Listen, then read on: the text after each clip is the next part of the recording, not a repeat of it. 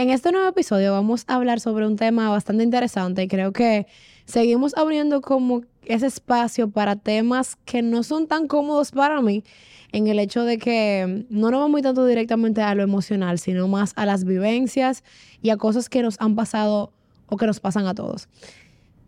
El tema de este episodio es prueba y error. Aquí me encuentro con una persona sumamente especial que quiero que ustedes conozcan, que también quiero que aproveche y obviamente hablo un poquito de su nuevo proyecto.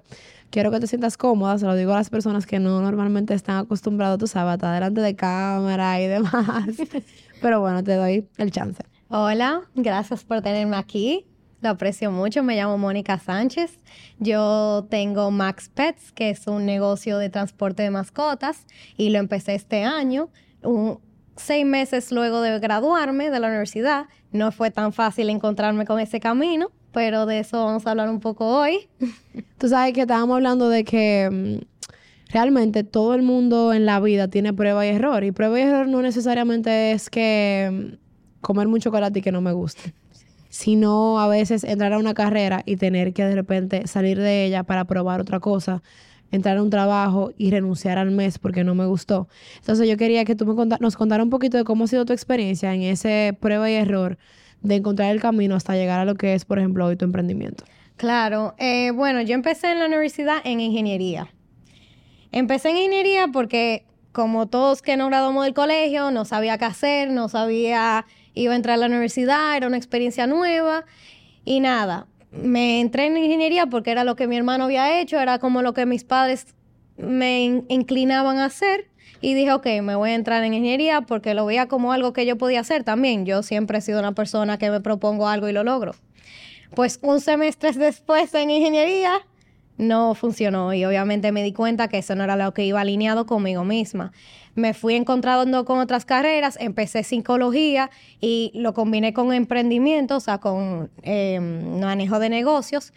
Y ahí fui encontrando y caminando en el camino que me llegó a donde hoy en día estoy. No fue fácil porque hasta en psicología y negocio todavía estaba, a mí siempre me han gustado los animales. Yo siempre he querido trabajar con algo de animales, siempre he querido trabajar, esa es mi pasión, con mi pasión.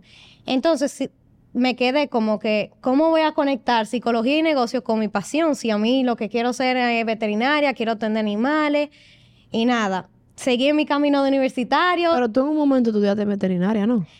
No, yo siempre he tenido esa pasión, traté de hacerlo aquí, pero como ustedes comprenderán, las escuelas aquí no es que no sean buenas, pero yo estudié en un colegio que quise sacarle el provecho yéndome fuera porque me prepararon para estudiar fuera. Entonces yo dije, yo quiero sacarle el provecho y en, Estados Unidos la veterinaria es cuatro años un grado y cuatro años la veterinaria. Entonces como lo médico, lo abogado. Entonces yo dije, bueno, lo puedo hacer fuera, cualquier cosa. Em, seguí en mi camino de psicología en la universidad, todo bien.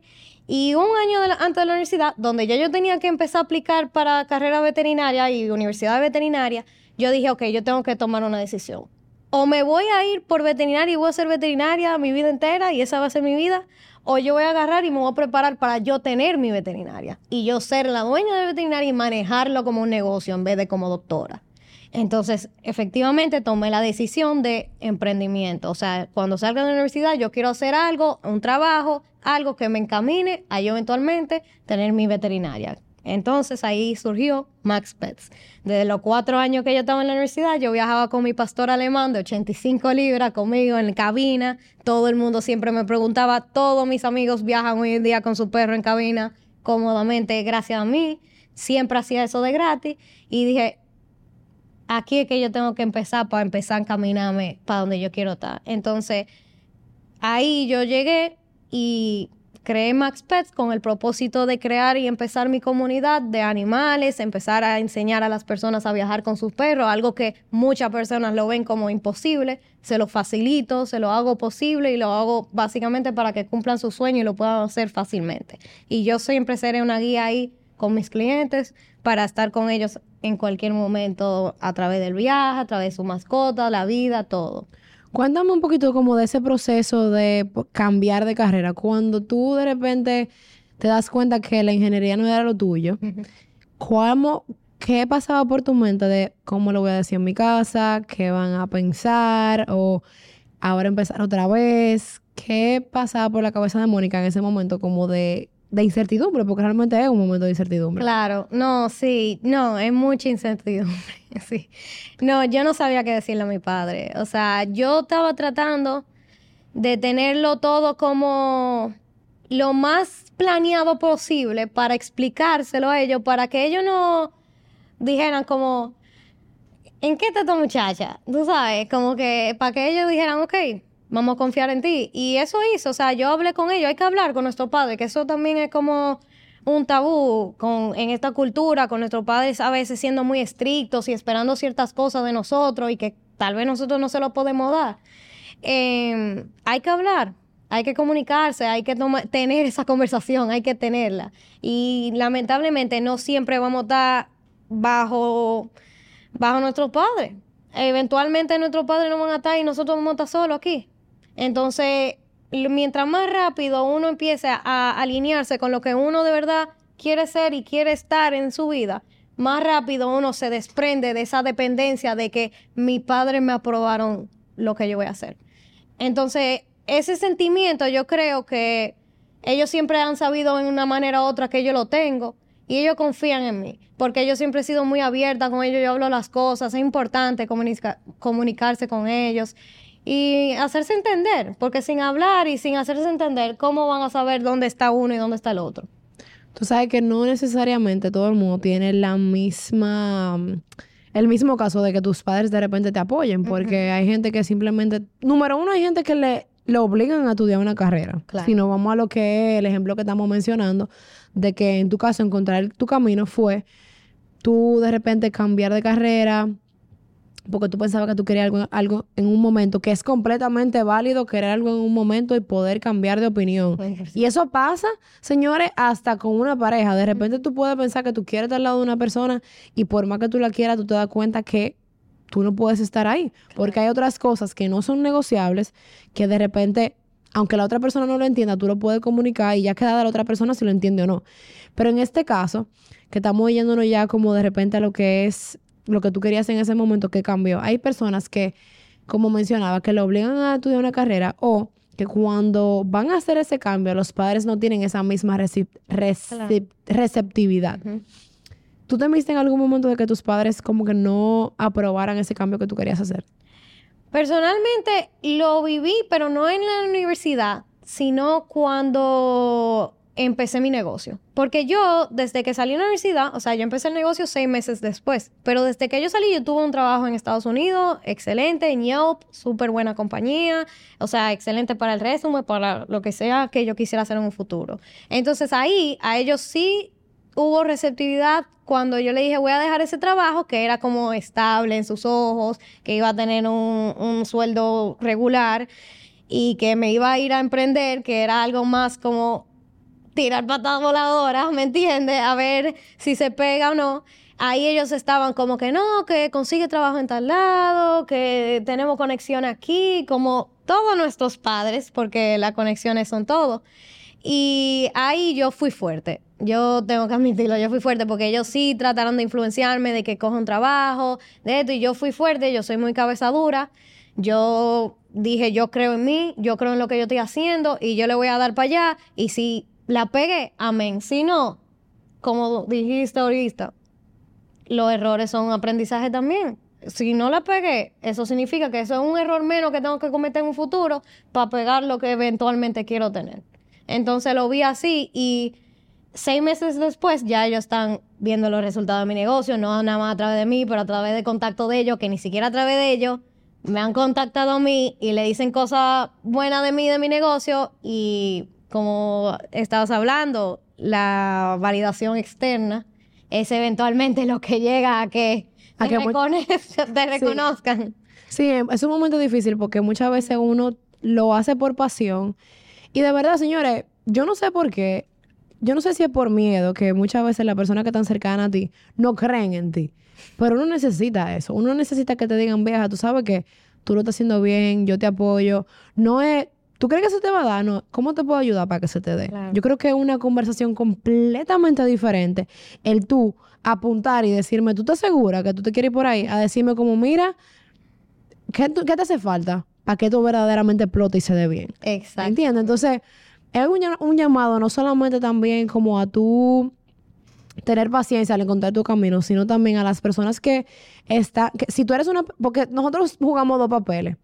Estamos encontrando, encontrando nuestro camino, pero también podemos ser soporte en la vida de otra persona. Entonces, si tú puedes ser en lo que tú te encontrando tu, tu camino, no estoy diciendo, pense, ¿eh?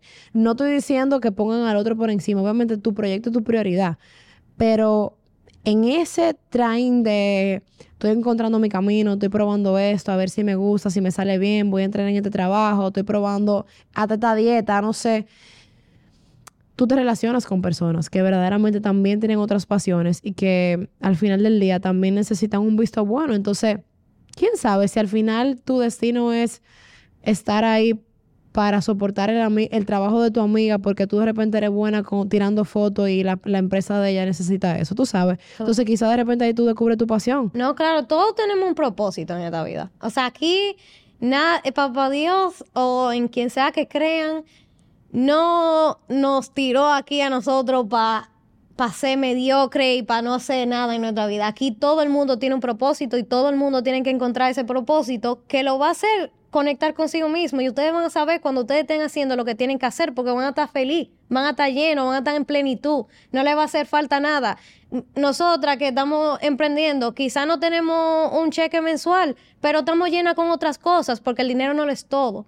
Y así mismo es con todo en la vida, o sea, No, de verdad que yo creo que yo agregaría eso que tú encontrar lo que te llena no necesariamente es tú emprender, señores. Hay gente que simplemente en- entiende que lo que quiere es escalar eh, dentro de una empresa y eso es completamente válido. Claro. Hay mamás que simplemente se quitan del trabajo porque quieren atender a sus hijos y eso es completamente válido. Yo siempre digo que tú sabes que cuando yo sea mamá, si yo tengo que trabajar, yo voy a trabajar, pero yo quisiera estar ahí para la crianza de mis hijos. O sea, yo siempre hago esta analogía, que lo- creo que fue un pastor de mi iglesia que lo hizo.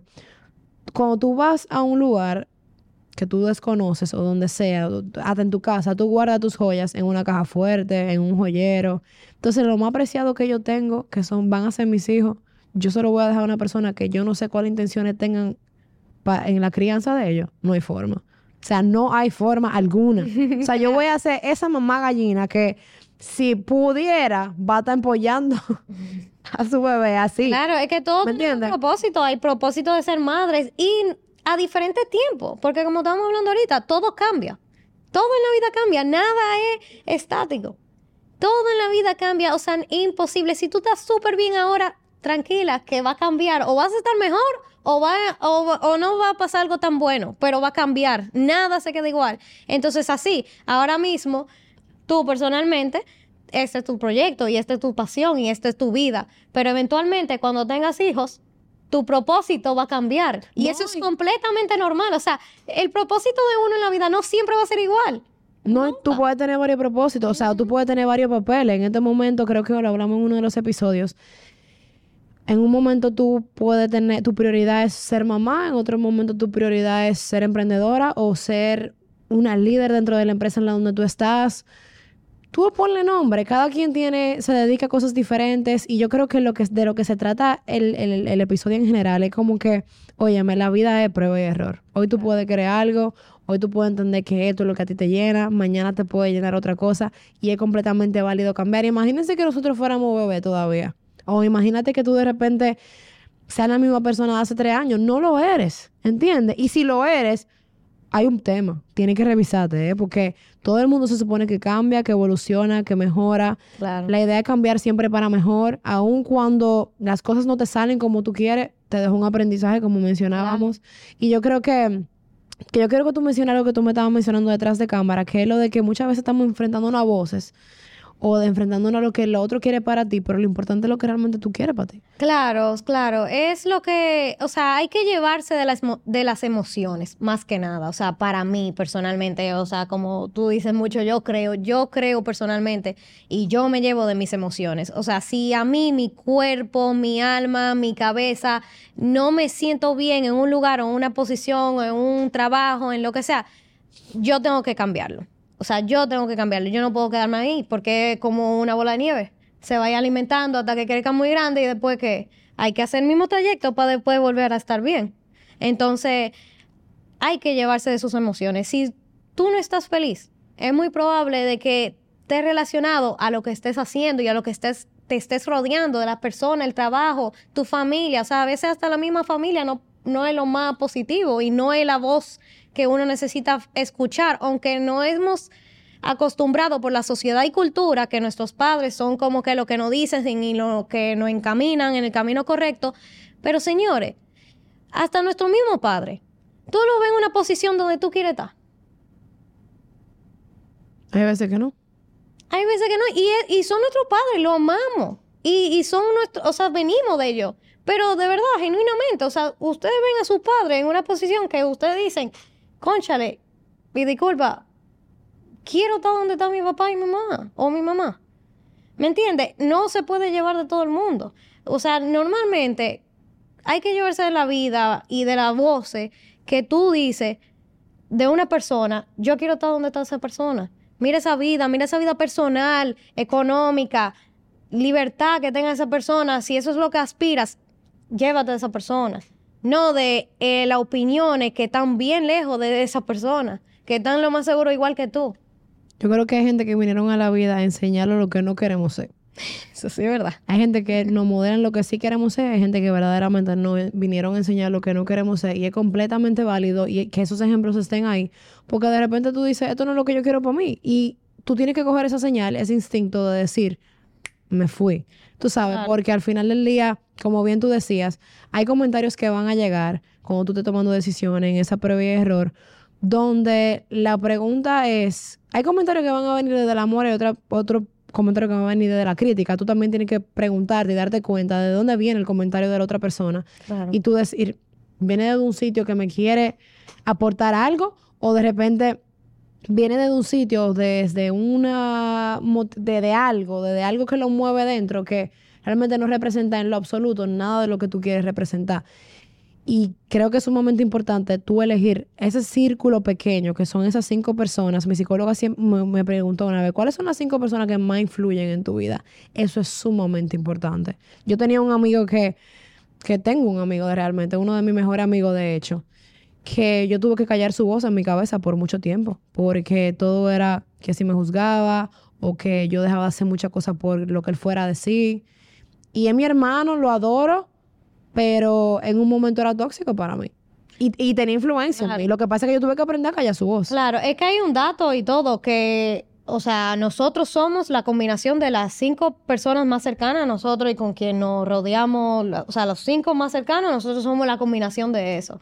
Y, o sea, siguiendo lo que dijiste, o sea, así mismo, o sea, uno no se puede llevar de todo el mundo. Uno tiene que coger la cosa de quienes vienen. Sí. Uno tiene que coger la cosa. Saber de quiénes vienen. Exacto, o sea, por ejemplo, Isabela me dice a mí algo ok, mira de dónde viene Isabela, mira lo que ella tiene, mira lo que ella ha logrado. Pero uno de la calle me vocea algo a mí y yo voy a dejar que eso me impacte igual que lo que me está diciendo Isabela.